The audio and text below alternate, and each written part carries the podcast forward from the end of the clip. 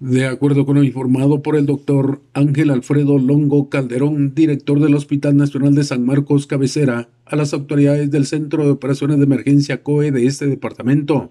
Se ha cumplido un mes sin contar con pacientes afectados por el COVID-19 en el área de COVID del referido centro asistencial. Sin embargo, las autoridades de salud continúan recomendando a la población continuar con la práctica de las medidas de bioseguridad establecidas por el Ministerio de Salud Pública y Asistencia Social.